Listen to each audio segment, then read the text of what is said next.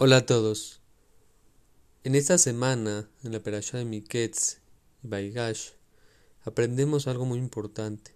Cómo desde que vendieron a Yosef, sus hermanos, y después Yosef se encuentra con ellos, y después va con, cuando llega Jacob con ellos, podemos aprender algo maravilloso de Yosef. Yosef tuvo muchas circunstancias en su vida difíciles.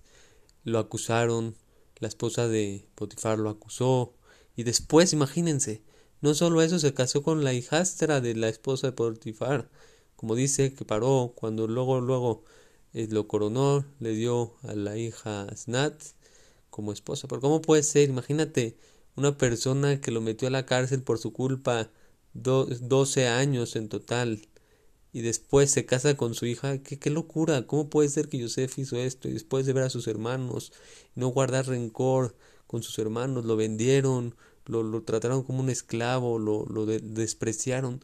¿Qué podemos aprender de todas las circunstancias de Yosef? Podemos aprender algo maravilloso en la vida.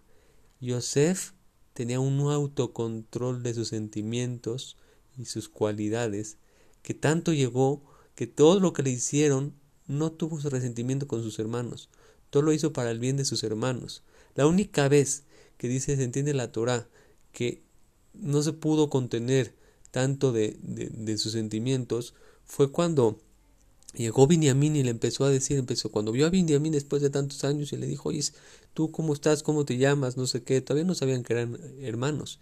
Binyamin le empezó a decir que sus diez hijos se llaman acorde diez circunstancias que le extrañaba a sus hijos, eh, a, su, a su hermano Yosef, ahí sí que ya no pudo tanto aguantarse Yosef, se metió al cuarto, lloró para que no lo vieran así y regresó con la familia. ¿Cuánto tenemos que aprender a tener un autocontrol como Yosef?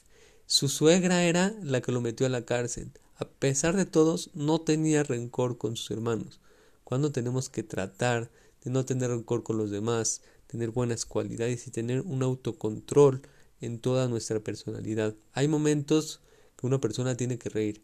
El momento de la tefilá no es momento para estar haciendo chistecitos y riéndose. Cada cosa tiene su momento para reír. Como dice Shlomo hay momentos de reír, momentos para cantar y momentos para llorar y todos los tipos de momentos ahí los trae en su libro. Tenemos que entender que hay momentos para todo. Yosef tenía un autocontrol en sus cualidades. Tenemos que aprender esto. Qué importante es tener autocontrol, no enojarnos, ser pacientes, tener autocontrol de no tener rencor a los demás.